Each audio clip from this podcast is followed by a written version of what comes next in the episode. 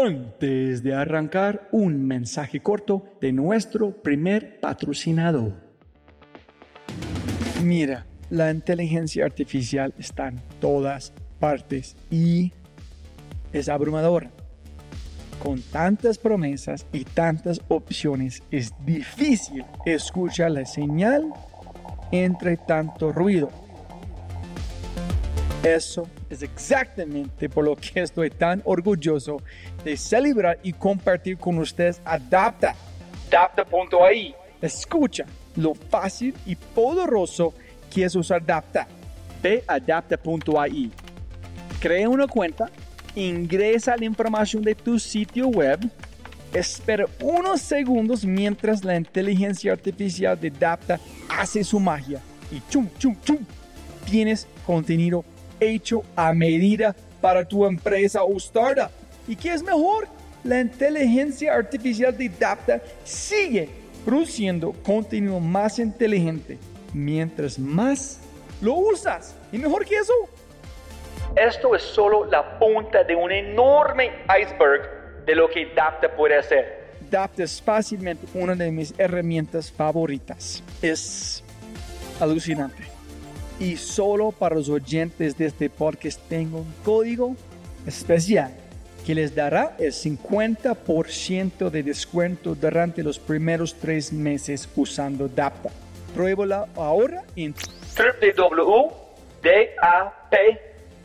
ta.ai, data.ai. O haz clic en el link en la descripción de este podcast y aplica mi código podcast y crece tu productividad exponencialmente.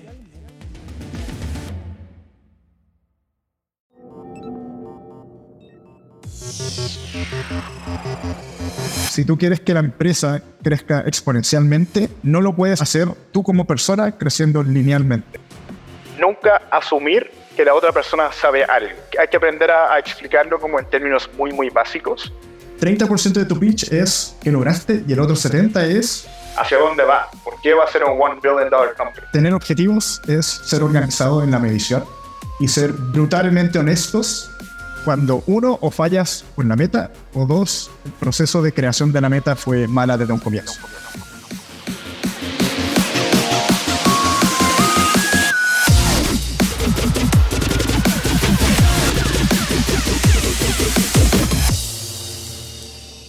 Hola, hola, soy tu host, Robbie J. Fry, y este es otro episodio de una serie especial de The Fry Show con el Makers Fellowship. Este podcast es una celebración de personas que no aceptan la vida tal como es. La abrazan, la cambian, la mejoran y dejan su huella en ella. Y la persona a la que estamos celebrando hoy es Ian Lee Ian Lee es el CEO y co-founder de Examedi. Examedi están construyendo la super app para el cuidado de la salud en el hogar en LATAM. En poco más de un año y medio, Examedi ha crecido para visitar a un paciente cada 40 segundos en Chile y México. Si quieres ser parte de la revolución de la salud, puedes reservar un examen de sangre en México o Chile en examedi.com forward slash CL o forward slash MX. Este podcast fue grabado con Makers Fellowship. Entonces, si quieres todo el contexto y la historia completa de Ian y Examedi, debes escuchar el primer podcast que grabamos, que fue episodio 206 entonces asegúrate de escuchar este episodio porque es espectacular. Sin embargo, en este podcast aprenderás demasiado, especialmente si estás en tus primeros 20. Aprenderás cómo liderar cuando nunca lo has hecho, cómo usar la ignorancia como una fuerza vital, cómo contar una historia que conmueve al mundo, cómo estructurar equipos, cómo encontrar mentores que te guíen a través de lo desconocido y mucho, mucho, mucho, mucho más. Pero antes de empezar... No olvides visitar thefryshow.com para los links al newsletter y más. Y por favor, por favor, por favor, si amas el podcast, comparte el episodio en tus redes sociales. Deja una reseña en Spotify o tu player favorito y cuenta al mundo que The Fry Show es número uno. Y si no es así, castígame con tus comentarios para mejorar.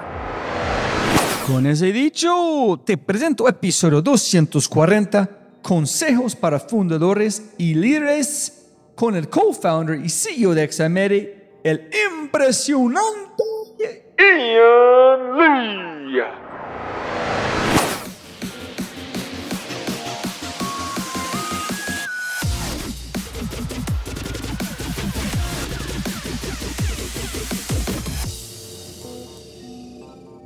Listo.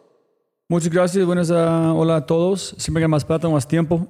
Y cuéntanos muy rápido, Ian, de tu perfil, cuando arrancaste a hacer código, dónde trabajaste, YC, Peter Thiel. Bueno, yo partí programando a los 14 años, siempre con un enfoque de hacer frontend, backend, database, todo como muy full stack. Siempre con la idea de ser un startup founder en algún momento y de poder hacer un poco de todo. Ya cuando tenía 17 años fue cuando postulé a un trabajo en una startup que se llama Home. Y ahí estuve año y medio, dos años también aprendiendo mucho acerca de, no sé, fundraising, por ejemplo. Éramos un equipo muy chico todavía. Hasta que después del año y medio decido no seguir más en el trabajo. Decido al mismo tiempo también hacer dropout de la universidad. Había entrado justo durante, por tres meses en el fondo en Canadá y de cierta manera dije, esto no es lo mío, pero tampoco quiero seguir trabajando acá. Así que me, entró la curiosidad justamente de querer innovar y hacer algo. Entonces examiné partió así un poquito como en enero del año pasado.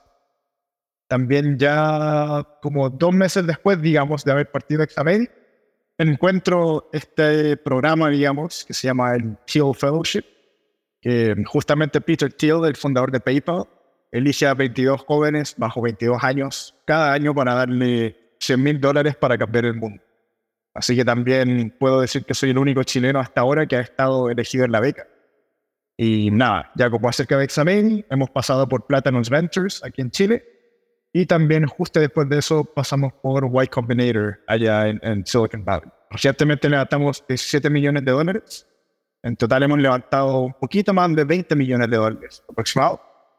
Y nada, eso de mi lado. ¿Y en cuántos años tienes, hermano? Yo tengo 21 años. Ok, mira, algo que yo siempre digo a otras personas después de sobre mis invitados es, si solamente tienes 21, es tu empresa y no tienes experiencia literal en términos de liderazgos, porque todo está nuevo, el emprendedor, ¿cómo ves liderando? ¿Cómo buscas herramientas? En cómo es tu percepción como una persona joven, capaz de liderar gente viejos, jóvenes y todo, en cómo es como toda su percepción en este momento de liderazgo con Examedi. Bueno, yo creo que efectivamente, al tener 21 años, se generan dinámicas bastante interesantes en el equipo. Una de las cosas que siempre hago en el proceso de onboarding de la empresa, como dejar bastante claro en el fondo la edad que tengo. Y también decirle a las personas Imagínate que tu jefe tiene 21 años y es intenso y digamos exige mucho cómo te sentirías. Entonces como que soy bastante transparente con el estilo de liderazgo desde un comienzo y también como la, la expectativa de tener a un CEO joven en la empresa. Acerca de la inexperiencia, yo diría que hay un par de cosas que hago muy activamente. Entre esas, leo muchos libros de psicología, liderazgo, por ejemplo, cómo lo han hecho otros CEOs. Pero también lo que más me ha ayudado últimamente ha sido tener a una coach. Esta coach tiene como 58 años, experiencia en empresas que han hecho IPO, acquisitions, muchas cosas más. Entonces diría que un cambio bien grande recientemente fue contratar a esta coach y en el fondo tener a una persona a la que le pueda hacer cualquier tipo de pregunta de liderazgo, que lamentablemente para gente de mi edad no tenemos muchas personas a las que podemos preguntar. Y nada, también lo mismo con mentores. Yo tengo una red muy cercana de mentores a las que todo el día les pregunto cosas. Tengo llamadas semanales y cada dos semanas también con ellos. Así que diría que es muy activamente como decir, necesito ayuda y armar como un grupo de personas que está dispuesto a ayudar. Pero dos follow-ups allá. Uno es decirle a la gente, mira, parce, tengo 21 años, soy el líder de esta empresa, No entiendo por qué te sientes que es importante decirlo. Quiero entender como la parte psicológica de eso. En este coach, tú buscaste a través de problemas, a través de dudas, pensando una forma emergente del futuro que, hey, yo sé que voy a tener problemas, debo solucionarlo ya antes o alguien recomendó en cómo llegaste a tener un coach. Yo creo que un poquito la respuesta para ambas preguntas fue, me quise anticipar en el fondo a todos los problemas que la empresa iba a empezar a tener, naturalmente por escalar rápido. hay un dicho en el fondo que es como, si tú quieres que la empresa crezca exponencialmente, no lo puedes hacer tú como persona creciendo linealmente. Entonces también tienes que crecer de manera exponencial. Y una manera muy buena de hacer eso es teniendo un coach que ya lo haya hecho. Entonces empecé a preguntarle mucho a otros amigos founders y justamente me recomendaron a, esta coach que uso hoy en día. Y yo diría que desde un comienzo, incluso antes de Xavier, fui bastante bueno en pedir ayuda. O sea, yo era de las personas que en LinkedIn mandaba 100 mensajes, eh, lo mismo por correo, lo mismo por todo, porque siempre tengo una postura de que lo peor que puede pasar es que uno me digan que no, o dos, que no me quieren ayudar. Pero el caso esperado o el mejor es que la persona sí me quiere ayudar. Y si es que pasa eso, entonces la historia cambia. Entonces, dicho eso, como que nunca tuve el temor a que las personas sientan que yo no estoy listo, que no estoy preparado simplemente lo enfrentaba como de una posición de curiosidad, como tú que lo has hecho, ¿qué me recomiendas? ¿Cómo puedo mejorar? ¿Qué puedo hacer distinto? Otro follow-up aquí es, cuando tú llegas a un problema, ok, tienes el coach, tienes los mentores, tienes una empresa que está creciendo exponencialmente. Cuando tú, vos encuentres un problema en tu forma es hacer como destruirlo, arreglarlo después, tomar un pause, buscar ayuda, atacarlo ¿Cómo es tu forma cuando encuentras algo? Ves que me imagino que es todo el tiempo, cosas que son graves, que tú tienes que solucionar, tener problemas gigantes, cosas pequeñas. ¿Cómo es tu forma? de primero feedback, después atacar, es hey, yo no sé, da mi tiempo, intentes fracasar y después aprender cómo es el proceso que estás viviendo en ese momento. La verdad es que yo como persona soy bastante ansioso. Entonces casi siempre me pasa que voy, intento hacer lo que sea y más de una vez fallo, entonces sí tengo que volver a, pedir feedback y a pedir ayuda. Una de las cosas que sí he trabajado últimamente es justamente pausar un poquito antes de tomar cualquier tipo de acción, porque al final del día, si te demoras un día más, no es el fin del mundo, pero quizás sí tomas una decisión mucho mejor.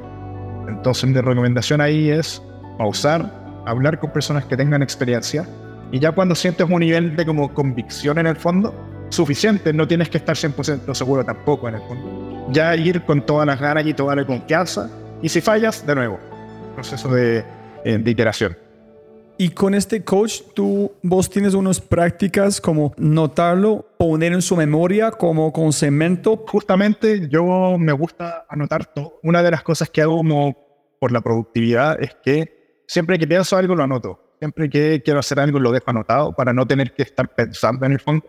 Y casi siempre llego estas llamadas son semanales, o llego con la lista de mil cosas que pasaron en la semana, o incluso en la semana le mando un correo, le mando un WhatsApp de cómo me pasó esto, cómo lo manejarías tú, cómo podría haber mejorado mi reacción. Pero sí, siempre mantengo como un checklist, digamos, de cosas que me pasan. Cuando vos fuiste a hacer tu pitch a los inversionistas, ¿en cualquier momento tu edad fue parte de la ecuación o nunca? Solamente fue genial, tienes, tú eres un crack con código, tienes un buen negocio, tienes un buen equipo, hágale aquí es la plata. O tu edad fue parte de la conversación. Incluso diría que me ayudó mucho. O sea, yo de hecho en ningún momento sentí como, ah, tiene 21 o en ese momento 20 años, no lo puede hacer. Para mí fue, hay un emprendedor de 20 años que dejó su trabajo, hizo dropout de, de la universidad, donde estaba becado además, y está 100% dedicado a su startup. Entonces siento que en mi experiencia los inversionistas lo tomaron mucho como un signaling de confianza y de que hay una persona 100% dedicada por detrás. Así que por ese lado no, no he sentido ninguna fricción, digamos. De hecho fue más novedoso. El pitch le generaba como el wow factor al, al inversionista y al final como que lo remataba con, y además tengo 21 años. Entonces ahí como que se sorprendían más y lo relacionaban algo bueno, más bueno que malo.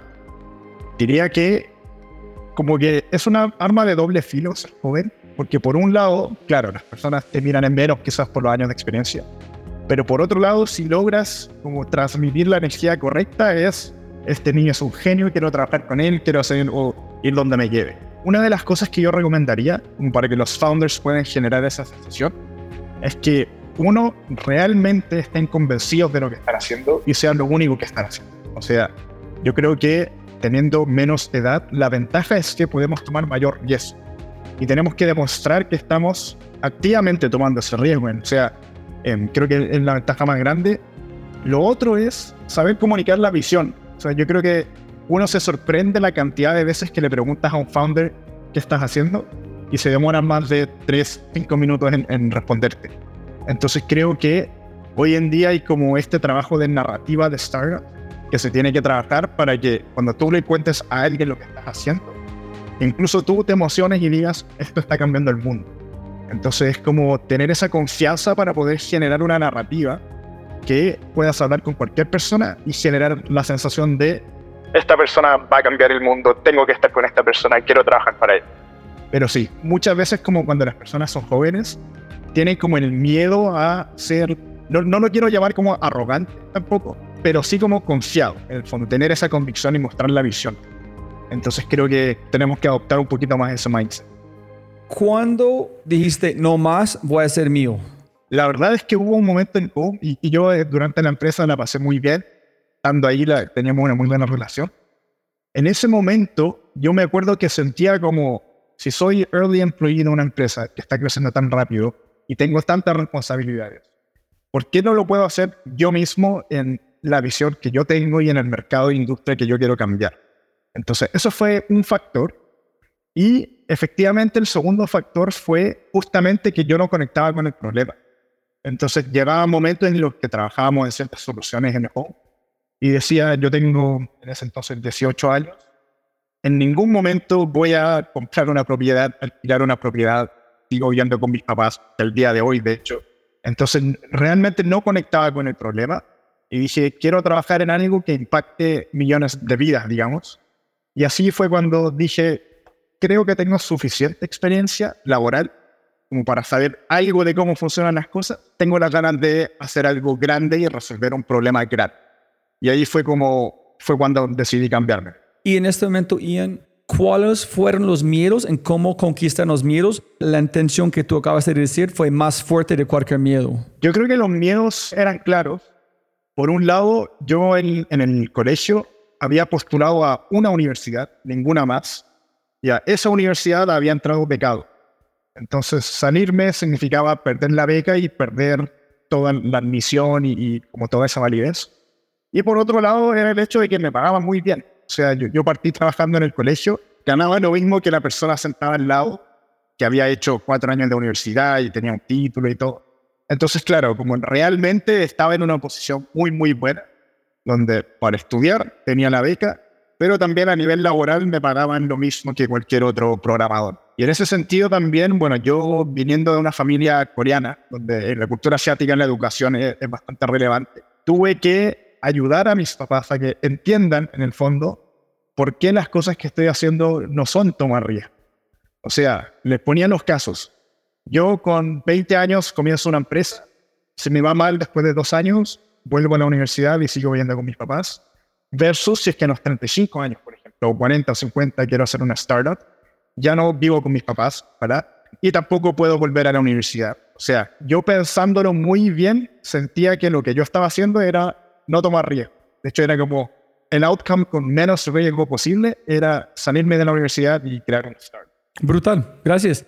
Y la follow-up de la pregunta anterior es, durante su tiempo de Examedi, estoy imaginando, un castigo sea incorrecto, la convicción nunca cambió, pero estoy imaginando la narrativa cambió muchas veces mientras estás aprendiendo. ¿Es esta verdad o la narrativa siempre fue igual?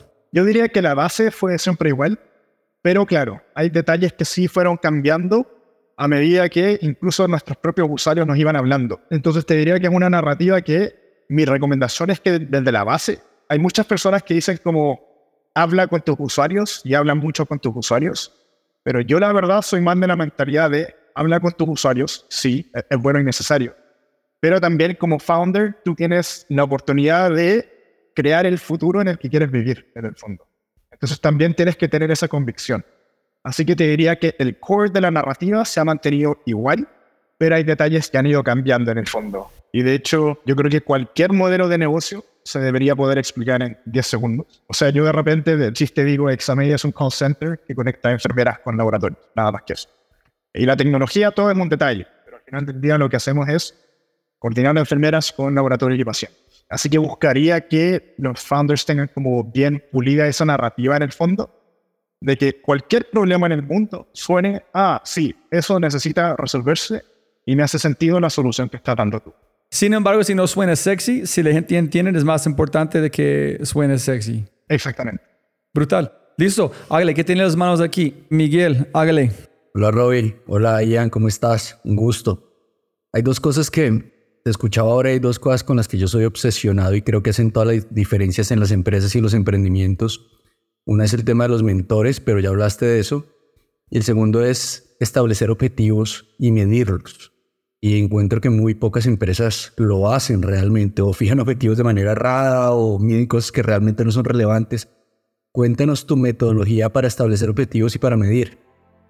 Bueno, yo creo que la mitad de cómo tener objetivos es ser organizado en la medición y ser brutalmente honestos cuando uno o fallas con la meta o dos, el proceso de creación de la meta fue mala desde un comienzo. O sea, yo han habido momentos en el que ponemos una meta y la siguiente semana claramente estamos, no sé, al 20% o una métrica muy distinta. Entonces, no sirve medir algo tan como superficial en ese sentido. En el fondo, el proceso de medir objetivos debería cambiar constantemente y adaptarse a eh, las necesidades del negocio. No digo cambiar los objetivos como tal, pero sí en el fondo que esa es la frecuencia o una metodología en la que se mide. Yo en particular lo que hago es, tengo metas quarter, semestre, semanal, mensual y también diaria. O sea, creo que es un poquito más obsesivo. Pero me gusta poder decir a la semana 1 del mes si es que voy a llegar o no a la meta y poder tomar acción. Entonces, a lo que voy es que no hay ningún uso en medir las metas en el fondo en periodos largos. Si es que en el día a día no te va a permitir tomar acciones de negocio y hacer algo en el fondo para cambiar o para mover la aguja al final del día. Lo otro que diría es que la organización como tal tiene que tener muy claro qué cosas se están midiendo en cada área.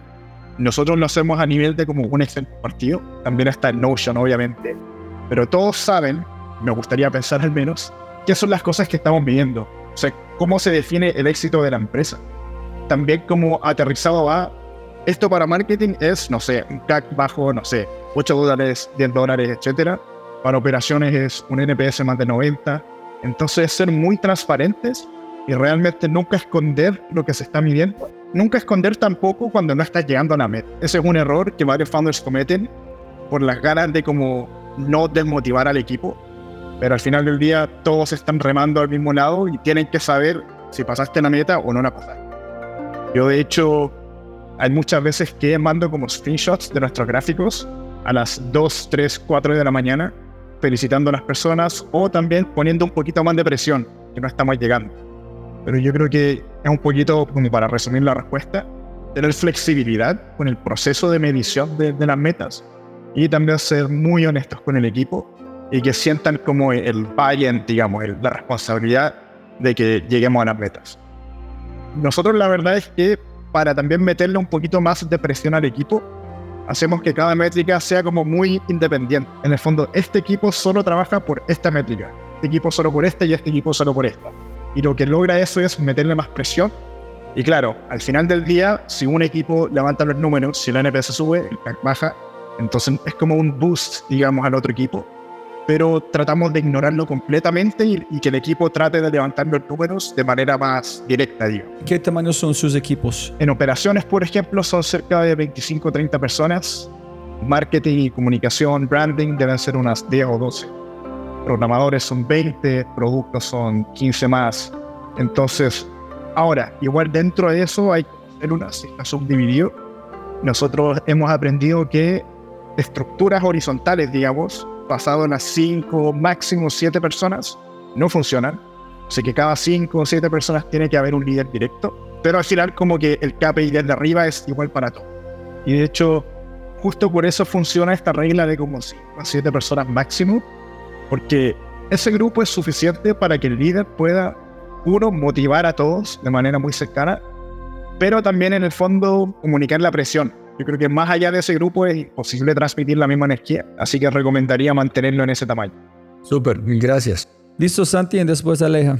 Bueno, Ian, nada, primero que todo un placer. Qué chévere tenerte acá y de verdad admirable. Tengo tres preguntas. La primera tiene dos partes. ¿Qué aprendiste y repetiste de lo que viste en Home? ¿Qué aprendí y repetí cuando salí de Home? Diría que lo que aprendí fue a mantener la cercanía entre los líderes de la empresa con las personas que trabajan en el día a día. A nivel muy, digamos, superficial, en la oficina saludar a todos, pero también como felicitar directamente y también en el fondo comunicar la presión directamente. O sea, yo hago mucho como skip level, se llama, donde claro, quizás estoy yo, otros líderes, otros líderes y las otras personas. Yo muchas veces hablo directamente con la persona. Y yo creo que esa inmediatez, digamos, o ese nivel de personalidad, a las personas nos motiva más. Como el CEO me habló, me felicitó por mi trabajo. Entonces, yo creo que eso sí es algo que todavía lo aplico. Buenísimo. ¿Y qué no repetiste lo que viste en Home? Yo diría que quizás algo ahora lo sigo haciendo, pero conscientemente, es el hecho de hacer cosas que no escalan, pero hay que ser conscientes. En el fondo en Home, muchas de las cosas que hacíamos era hagamos cosas que no escalan, pero nunca se consideraba en cómo se iban a escalar en un futuro. Entonces, lo que pasaba era que nos llegaba por sorpresa en el fondo, cuando dejaba de funcionar un sistema o cuando había que cambiar algo por completo, y nos demorábamos semanas o meses en ingeniería. Entonces, lo que hacemos ahora, como una iteración por sobre eso, es hacer cosas que no escalan, documentar muy, muy bien cuándo se van a romper y por qué y cómo se van a romper, y en el fondo cuál es la mejora que tiene pendiente te diría que es, es como ser más conscientes en el fondo de qué cosas escalan y qué cosas no escalan. Por ejemplo, te diría en un comienzo, la manera en la que enviábamos los resultados de pacientes era un bot montado en un laptop, obviamente con un VPN por temas de seguridad, digamos. Pero claro, como que el bot funcionaba cuando teníamos que mandar 30, 20 resultados al día como incluso a nivel como de computación, una velocidad. Y ya cuando empezamos a tener 120, 200 pacientes al día, hubo un momento que dejó de funcionar y por un par de días tuvimos que nosotros como forward, forwardear resultados del laboratorio. Y obviamente que ese tipo de cosas, en un comienzo yo no, no hubiese querido desarrollar para 100 pacientes, cuando ni siquiera tengo 10. Así que fue uno de los desarrollos que conscientemente hicimos para probar que íbamos a necesitar escalarlo y ya cuando nos lleva la bomba, digamos, en la cara de que no funciona más, ya estar preparados para. Un mensaje rápido de nuestro startup quinto y de regreso al programa. Un anuncio especial, sí, sí, sí, sí. Hemos lanzado un nuevo podcast y se llama Matamos Preguntas. Una o un invitado espectacular, una pregunta y una conversación llevada hasta el final para matar la pregunta, hablemos de todo. Temas como innovación, emprendimiento, liderazgo, growth, ciberseguridad, agilidad, experiencia del cliente y mucho más. Con cada invitado o reinvitada hacemos una inmersión profunda en una pregunta y luego la editamos a menos de 18 minutos de perfección. Tu contenido corto de alta calidad y alta frecuencia para mejorar tu vida. Encuéntranos en tu player favorito como matamos preguntas y empieza tu recarga cognitiva.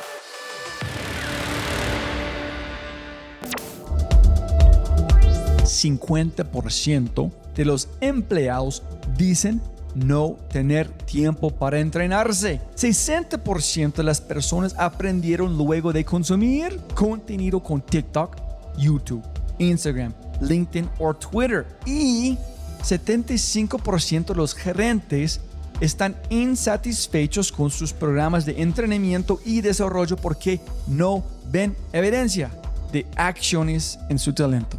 Por eso creamos quinto, cambio de compartimiento en tu empresa con evidencia en menos de 30 días.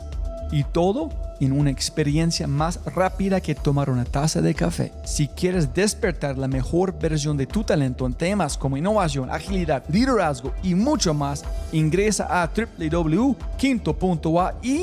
para agendar una cita y libera el potencial de tu talento. K-I-N-N-T-O.ai Quinto. La segunda pregunta es, ¿por qué sentías que no generabas suficiente impacto en Home? O sea, ¿qué te hizo llegar a esa? Porque la propuesta de valor de Home es muy interesante. ¿Qué te hizo llegar a esa conclusión? Y más bien no es porque no, estoy seguro que ellos sí generan un impacto, sino en la forma de pensar de Ian. ¿Por qué no?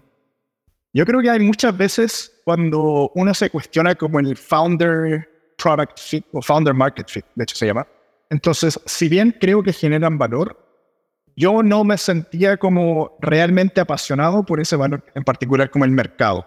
Entonces, yo cuando trabajo, tengo un estilo de trabajo donde 24/7 estoy pensando, o sea, mi descanso es como seguir programando, trabajando, mientras veo tele, pero sigo trabajando. Entonces decía, si es que voy a trabajar a este ritmo, realmente tiene que ser para algo donde yo siento que estoy teniendo un impacto y que me guste en el fondo la industria.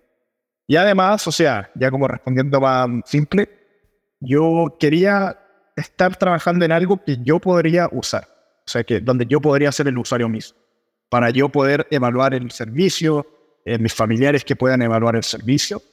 Entonces, claro, en Home no tenía ese lujo, digamos, mientras que en Examen me, pues, me hago exámenes, el founder se hacen exámenes, mi familia también hace exámenes. Entonces hay un nivel de cercanía mucho más, más directo. Súper, muy, muy buena respuesta. Y la última, con esta ya los debo. Cuando aplicaste a YC, ¿la edad te ayudó, no te ayudó, les dio igual? Sí, o sea, ¿qué crees que te ayudó? Partiendo por el tema de la edad, creo que me ayudó, honestamente. Yo ya había hecho dropout antes de conseguir cualquier dólar de inversión. Entonces creo que lo comuniqué muy bien, como I'm in it, como me inviertan o no me inviertan, me da lo mismo. Creo que persiguieron esa energía y obviamente es un plus mucho, mucho más grande. Lo otro que funcionó también, y aquí es como el tip que dije antes, es como el poder comunicar muy bien. De hecho, me, me dieron ese feedback después de que nos aceptaron porque claro, hoy en día hay muchos buzzwords dando vueltas, o sea, blockchain, que AI en esto, que AI en esto otro, etc. Y nada, o sea, al inversionista al final del día le interesa qué problema estás solucionando. Y ya todo después de eso, la ingeniería por detrás, en muchos casos, da lo mismo, que tú estés resolviendo un problema eh, que tenemos las personas. Entonces diría que lo que me ayudó fue la edad, que nos puede comunicar, también en el fondo la capacidad de explicarlo, pero también como la visión a largo plazo. Porque yo creo que un error que cometemos los founders early stage es que dicen demasiado de lo que lograron y muy poco de lo que van a lograr o cuál es la visión. Yo, por ejemplo, en la ronda sí, ya vendía él, vamos a tener propio laboratorio, queremos tener telemedicina, farmacia, etcétera, cosa que ahora, después de haber tenido la serie A, no tenemos, pero sigue siendo muy parte de la visión. Entonces, como generar esa emoción de, ya, 30% de tu pitch es que lograste y el otro 70% es hacia dónde va, por qué va a ser un one billion dollar company. Y yo creo que eso me, me ayudó mucho. Tú hablas mucho de la comunicación y cuál es ese tip, qué técnicas o qué crees tú personalmente que tienes bueno para comunicar o sencillamente has aprendido y estos libros, esta vaina, este mentor me ha enseñado a comunicar. ¿Cómo qué tip darías para aprender técnicamente a comunicar? Yo siempre digo, yo soy la persona más tonta de la sala por lo mismo, asumo que cuando le hablo a otra persona, me pongo en la situación de, si alguien me explica esto, ¿cómo quiero que me hable? Quiero que me hable en términos muy, muy simples. O sea, nunca asumir que la otra persona sabe algo. Hay que aprender a, a explicarlo como en términos muy, muy básicos. Lo otro simple es hablar lento. Yo, bueno, soy de Chile, donde hablamos muy rápido, así que conscientemente como que hago un slow down en mi cabeza y ya como tip accionable, diría, eh, hay algo que, bueno, a mí me encanta leer. Hay algo que yo hago desde antes, que muchas veces leo en voz alta, como libros de startups, libros de autobiografías, etc. Y trato de como transmitir la emoción de lo que estoy leyendo lo que estoy diciendo. Lento, lo leo, pero claro, también como esta capacidad de storytelling y poder transmitir la emoción de lo que uno está leyendo, la emoción de lo que está pasando. Yo creo que ese es un tip bastante bueno, es leer en voz alta partir solo leyendo en voz alta pero uno va aprendiendo a modular más, dar más lento. Y además, en el fondo, como transmitir todas las cosas. Brutal. Un buen cierre. Gracias. Gracias, Santi. Aleja. Bueno, Ian, yo te quería preguntar, y es algo que pues me causó mucha curiosidad durante toda la sesión, y curiosidad, pero también admiración, y es tu seguridad y convicción. Entonces quería preguntarte, ¿tú cómo has construido eso? Si has sido desde chiquito o si has tenido un progreso, y también cómo lidias con el imposter syndrome. Buenas preguntas. Yo creo en lo primero acerca de la convicción, definitivamente, y la confianza, definitivamente es algo que fue como aprendiendo y desarrollando. De hecho, yo en el colegio era una persona muy tímida. No podía dar, digamos, como discurso adelante de personas, lo odiaba, me ponía muy nervioso. Pero al final como que me fui mentalizando en el fondo que como lo peor que puede pasar es hacer el ridículo y al siguiente día le da lo mismo a todo. O sea, como que hay varios como videos que hablan de esto, de que como a largo plazo todo da exactamente lo mismo, nadie se va a acordar. Así que uno tiene que tener la convicción y ir para adelante y listo. Entonces creo que es algo que es una habilidad que estoy aprendiendo. Yo creo que es un poquito lo mismo. O sea, hoy en día al menos, creo que me pasa menos porque he conocido a personas que están mucho más en un futuro, digamos, de lo que yo quiero lograr. O sea, un mentor cercano, inversionista y muy amigo de, de nosotros también, él tiene una startup que tiene 1.1 billion revenue anual, está levantando una serie F, mucho más experimentado, pero lo he empezado a conocer y me doy cuenta que es una persona común y corriente. Realmente son personas muy normales, al igual que yo, al igual que otros founders. Entonces siento que como el estar más cerca de estas personas me dio una perspectiva totalmente nueva, que en el fondo estas personas no son genias. Y también algo que me comparten mucho es el hecho de que si bien hay un factor de, como tú, como founder, haber hecho muy bien el trabajo, un factor importante es la suerte. Y la suerte siendo como estar en el momento correcto, solucionando el, problema correcto, digamos. Entonces también es un poquito como aceptar de una posición como de, humildad, digamos. Existen 100.000 IANs más que son mucho mejores que yo, pero que probablemente no han podido o no van a poder levantar capital por factores externos, por cosas de timing, etc. Entonces, en ese sentido, es como hoy en día estoy en una situación donde acepto como, ya esta es mi situación, no soy un genio, pero las personas que lo hicieron tampoco son genios. Entonces, hay que ir para adelante y ver qué tan lejos puedo llegar. Sí, un poquito yo diría que es como desde ese mindset he podido como derribar, digamos, el imposter syndrome. Oh, ok, perfecto. Gracias, Ian. Un placer conocerte. Igualmente. Gracias, Aleja. Limón, castíganos, hermano. Hola Ian, de nuevo muchas gracias por tenerte por acá. Mi duda es un poco más personal. Ahorita estamos en una edad muy joven, la curiosidad está a tope. ¿Tú cómo priorizas qué es lo que quieres aprender? Tal cual. Yo la verdad es que siento que la mayoría de las veces de repente escucho un tema y me meto en un rabbit hole y nunca salgo y duermo una hora un día y vuelvo en la mañana y trabajo en la oficina. O sea, siento que no, soy muy bueno como haciendo esa separación pero sí conscientemente hago un par de cosas que me orientan como a cosas útiles de aprender, que para mí son cosas que puedo aplicar en Examedia. Por ejemplo, yo cuando ya me van quedando como 10 libros por leer, ya compro los siguientes 20. Y como que me esfuerzo a tener como un cadence en el fondo, un ritmo de lectura de temas solo de negocios, solo de salud, solo de atención al usuario, etc. Entonces, para mí la priorización hoy en día está muy ligada a Examedia tienen que hacer cosas que yo aprendo y el siguiente día puedo venir y accionar en algo y que puedo usarlo de alguna manera. De la misma forma, cuando aprendo de cosas de ingeniería, por ejemplo, tienen que ser cosas que ayuden a mí a entender al equipo. Yo creo que tengo la suerte de ser como un, founder técnico, pero en especial con founders que no son técnicos. Tienen que esforzarse a aprender y a poder hablar el idioma de, de desarrollo. Un desarrollador va a decir, me demoro un día pero realmente se tiene que demorar 30 minutos. Y si el founder no entiende eso, es imposible transmitir esa energía. Así que yo priorizo por cosas que me sirvan para Examedi y todo lo demás lo trato de dejar fuera o lo veo en las noches como en los rabbit holes de YouTube que, que se mete uno. Para mí, incluso con Examedi, es, obviamente estoy dando todo lo posible porque quiero que esto funcione y sea la empresa de salud más grande, pero también soy muy consciente de que las startups, no todas, aunque por mucho que hagan, no todas lo logran. Estadísticamente, no se logra. Entonces lo que sí hago es como también calculo como, bueno, si no me funciona ahora, en algún momento me va a funcionar, o sea, me va a servir, como sea en esta startup o en la siguiente o en la siguiente. Entonces para mí, de hecho, nunca me ha pasado, no quiero aprender algo y tengo que esforzarme para aprenderlo. Siempre estoy como de esta perspectiva más curiosa, de quizás no me sirva ahora, quizás sí, pero en algún momento en mi vida como emprendedor me va a servir. Así que siempre estoy muy dispuesto a, aprender de lo que sea. De acuerdo. Muchas gracias y un gusto conocer. Gracias, Lemón. Piero, cuéntanos, hermano. Gracias, Lemón. Hola, Ian, ¿cómo estás? Yo tenía una pregunta respecto a las principales barreras en relación al liderazgo atribuibles a tu edad. ¿Ok? Yo creo que una de las cosas de las que nos tenemos que proteger es que la empresa no se vuelva tu círculo social. Se te va a hacer muy difícil tomar decisiones ejecutivas.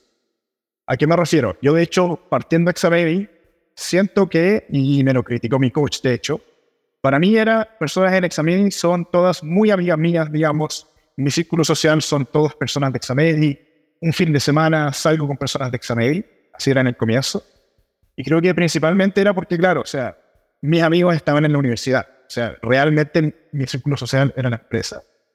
Creo que eso es algo que no hay que hacer, cuando llega el momento de tomar decisiones de CEO que sean más duras, lamentablemente existe un bias y empieza a ocurrir este como de favoritismo dentro de la empresa. Así que como respuesta número uno, diría que es como el, no caer en ser muy amigos con, con, las personas de la empresa. Obviamente hay que ser eh, cercanos, digamos, porque todos trabajando juntos todo el día, pero no, no, no ser muy, muy, muy buenos amigos. Conscientemente yo tuve que dejar de ir a par de eventos como After Office, dejar de ir a ciertas cosas, dejar de ir a hacer cumpleaños, por ejemplo, o irme más temprano, que no quería que se mezclaran las cosas, que es bastante fácil, digamos. Lo otro que diría es que quizás como yo en particular, siento que una de mis ventajas y desventajas es que por la edad soy un poquito más como impulsivo, quizás. Entonces, claro, como que no he tenido tanto la experiencia de ver a otras personas lidiar con situación. No he tenido un jefe durante mucho tiempo, digamos, entonces no sé cómo actúan esas personas en ciertas decisiones. Así que diría que siempre a nuestra edad hay que como pasa algo, listo, entender que no todo tiene que ser ahora, puede ser mañana o en una semana más, la decisión puede esperar, pero sí, como bajar ese, en el fondo, ese nivel de ansiedad. ¿Cuáles son las cosas en las que tú más valoras como líder para reconocer y ascender a alguien o para despedir a alguien? Yo diría, como respondiéndolo de otra manera, cuando hay un problema de como ganas o motivación, siempre primero hay que sacar a esa persona. Y luego, ¿por qué yo decido subir a alguien? Es cuando noto un nivel de proactividad que solo vería de alguien que es un founder. O sea, como que esa persona es líder porque dentro de su área es el pound. Entonces para mí muchas veces tiene que ver con el nivel de trabajo que hacen. Y si bien existe el smart work y la diferencia con el hard work, para mí las estadísticas funcionan de una manera muy simple. Si alguien trabaja muchas horas, inevitablemente va a lograr mucho, versus la persona que no trabaja muchas horas. Entonces siempre es un tema de actitud. Y lo otro que sí valoro en el fondo es una persona que, en particular para ser un líder, tiene la capacidad de salirse del día a día y llevar una estrategia de área. ¿ya? O sea, yo creo que lo más peligroso para una startup es que esté muy metido en todos los incendios del día a día y no tenga líderes que son capaces de como abstraerse un poquito y generar la estrategia de, bueno, hoy estamos en esto, queremos llegar a esto, cuáles son los pasos que tenemos que lograr. Y obviamente que esta capacidad es, o sea, en paralelo. O sea, los líderes tienen que hacer que la empresa funcione en el día a día, pero también tienen que lograr apartarse tiempo para generar esta estrategia más a largo plazo y que realmente va a hacer que la empresa crezca. Buenísimo. Gracias. Pues buenas preguntas, Piero. Sacaste el estadio. Gracias, hermano. El gran Mizrahi.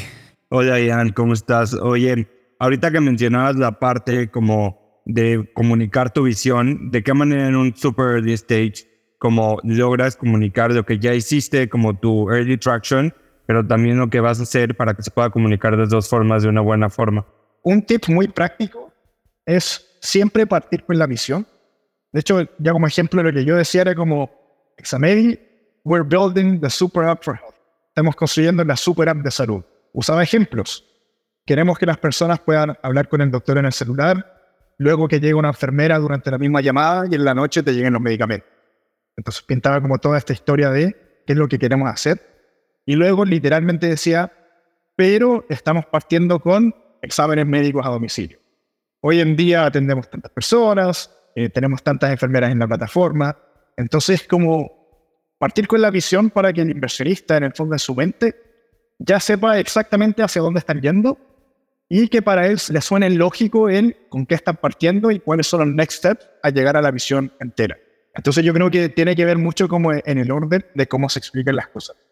Y además simplemente con como la proporción de tiempo. Yo creo que si hablas mucho rato de lo que están logrando hasta ahora, inevitablemente eso es lo que el inversionista va a tener en la cabeza. Versus si le dices, quiero cambiar el mundo, la salud tiene que funcionar así, así debería ser la salud digital en Latinoamérica. Y yo estoy partiendo, resolviéndolo por esto, como que parten en el fondo con la expectativa de, ya, esto es examen y ahora está en el día uno. Y mentalmente están esperando todo esto. Versus es que tú partes acá, como que es difícil hacer el build-up hasta la visión. Así que diría eso. Buenísimo, muchas gracias. Muchas gracias. Ian, tengo una pregunta aquí, hermano. Todo han pasado tan rápido. ¿Hay cosas que tú faltas extrañas o tú has encontrado un camino que gozas más que el otro camino que nunca sabía que es posible? Mira, mi sueño es ser software engineer. Lo que más me gusta es programar. O sea, en mi vida ideal me encierro en una habitación y solo programo sin hablar con nadie. Pero sí en el fondo hay cosas que me gustan mucho de ser CEO, que es como la capacidad de tener influencia, digamos, en toda la organización, en todos los aspectos. Y yo creo que al menos hoy en día es, igual me gusta mi trabajo porque también programo cuanto puedo. Y en el fondo es una ventaja, porque yo creo que uno de mis fuertes y de las cosas que me distinguen como CEO es el poder programar yo mismo, entender plazos de programación, como para poder apretar un poco más al equipo o, soltarlo un poquito más incluso. Pero también es como la iteración rápida. O sea, como las startups por definición tienen que querer hacer cosas rápido. Y yo creo que no hay nadie en cualquier startup que tenga más, en el fondo, buy-in, buenas ganas de querer hacer cosas, que los mismos founders. Así que siento que ser CEO y además haber sido programador y conocer acerca del tema, creo que es como una combinación buena que, con la que me siento bastante cómodo, pero sí me gustaría programar más. Ok, súper. Tengo un comentario más, si alguien quiere hacer un follow-up, está bien, y encerramos. Ian han trabajado más de cualquier otro ser humano posiblemente en su edad para llegar a este punto y también disfrutar su vida. Entonces puedes tener las dos cosas. Totalmente. O sea, yo creo que igual depende de como la etapa y cuáles son las necesidades, pero yo creo que como regla general, uno tiene que entender que uno, la responsabilidad del founder más grande en cualquier empresa es no burnout. O sea, de hecho, se me olvida la cifra, así que no, no quiero decir una mentira, pero una gran cantidad de startups fallan porque los founders se cansan y ya no pueden literalmente llevar la visión de la empresa. Entonces, una vez que yo empecé a pensar en eso, fue ah, quizás yo trabajar y no dormir hoy no significa que mañana voy a tener más pacientes. Una cosa que me dijo mi mentor fue, no puedes hacer que tu startup funcione solamente a costa de trabajar muchas horas. O sea, así no funciona la startup. Entonces también me dijo que tengo que priorizar en el fondo él, tener una vida normal, ser más, digamos, claro, ir a eventos sociales, digamos, disfrutar la vida igual, porque al final del día no es que tú puedas trabajar duro para que funcione la startup realmente no, no, no hay como una relación entre el trabajo duro y que funcione la startup. Así que conscientemente sí me doy ese espacio para disfrutar, para igual estar un poquito más tranquilo. Yo creo que igual el tener una vida más balanceada le transmite esa energía al equipo. Y al final del día también le genera más seguridad. De como yo no estoy trabajando para una persona que está desesperada porque esto funcione y si no funciona me va a echar de la empresa.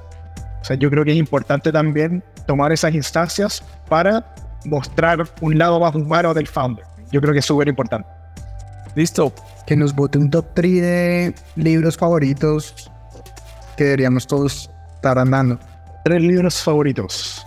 Uno se llama Extreme Ownership. Se trata de el liderazgo de los Navy SEALs cuando estaban en el, en el Middle East, digamos, en plena guerra, y por qué hay tanta relación en su estilo de, de liderazgo en lo que las startups deberían aportar. Así que Extreme Ownership es bueno. Sí, de hecho, después de leer el libro un fin de semana, llegué, hice una reunión con todos los líderes y claro, puse el video de Jocko que se ve militar claramente, hablando de la guerra y yo diciéndole al equipo como está el espíritu, así hay que hacerlo. El otro es The Cold Start Problem. Se me olvida el autor, creo que es Andrew Chan, pero no quiero mentir, es así. Pero también, como que siento que te da todos estos ejemplos de Tinder creció porque hizo fiestas universitarias y requirió que las personas tengan tiempo. O sea, como cosas muy como ¿por qué funciona? En el fondo es como esas cosas creativas que hicieron que las empresas legendarias de hoy en día funcionen. Creo que no son tan comunes esas historias. Entonces, The Culture Problem es como una enciclopedia de historias así. El otro, diría, bueno, todavía no me lo termino. Yo no, no quiero decir de qué se trata tanto, pero es The Ride of a Lifetime de Bob Iger, que es el CEO de Disney, que si no me equivoco, partió como intern o camarógrafo en una empresa audiovisual y desde ahí durante toda su carrera subió a ser CEO. Y habla un poco de la historia de su vida cómo ciertas cosas como behavioral en el fondo y decisiones en particular lo llevaron a, a, donde está. Así que creo que es un, un muy buen ejemplo. Disciplina es libertad. 100%. ¿Listo? Gracias, Marcel.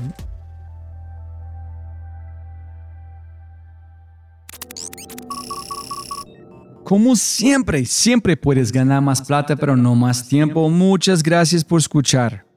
De verdad, muchas gracias. Espero que hayas aprendido algo, te hayas inspirado y te sientas con ganas de hacer algo imposible. Pero antes de terminar, realmente me encantaría escuchar de ti. ¿Qué invitados quieres que invite?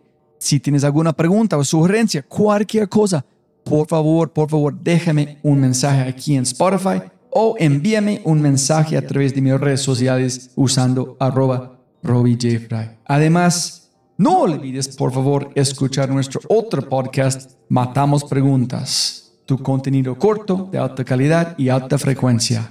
Todo para mejorar tu vida. Y, como siempre, tu bonus audio de quinto, Mindset número 583, con la founder y CEO de Mero Protection, Tammy Chayo, con una gran, gran lección.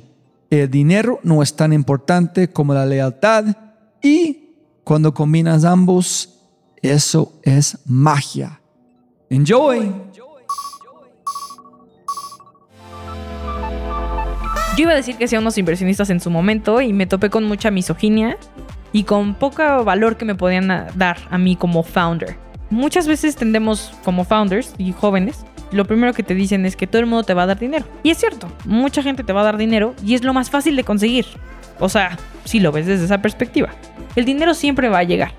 Pero tú lo que necesitas para que tu startup crezca son contactos, ventas y validar tu modelo de negocio y alguien que sea incondicional a tu visión. La visión es lo más importante. Si alguien no cree en tu visión, entonces no vas de aquí a largo plazo. Van de aquí a que recuperen su inversión y después te sacan y después te tiran y después hacen lo que quieren contigo, que es lo que le pasa a muchos founders.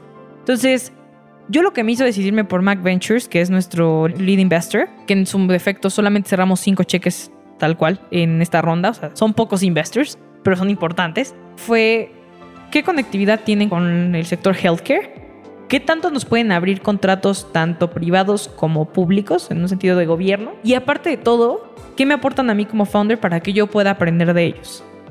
Entonces, cuando descubro qué es lo que me pueden aportar a mí y la relación que se puede generar, más allá de lo que haga Medu, es qué podemos generar juntos, hacia dónde queremos ir juntos, ¿no? O sea, yo se los decía muy abiertamente a los inversionistas, si tú crees que solamente me vas a dar tu dinero y no te voy a pedir que me ayudes con algo, estás muy equivocado. Yo no soy de las founders que se va a ir a esconder de que no te entrego, yo te voy a devenir con los problemas que tengo y necesito tu ayuda. O sea, porque yo soy first time founder, necesito tu ayuda.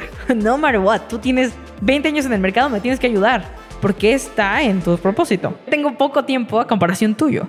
Cuando yo descubro eso, y sobre todo la parte de la lealtad, es muy difícil encontrarla en, Silicon Valley y en donde quieras, porque la lealtad es al dinero, no es hacia una persona.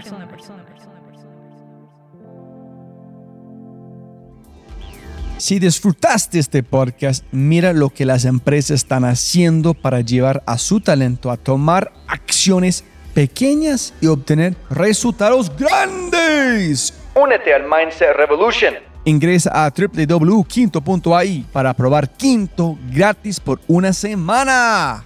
Quinto.ai. www.kinnto.ai. Quinto. Siempre puedes ganar más plata, pero no más tiempo. Chau, chau, chau, chau.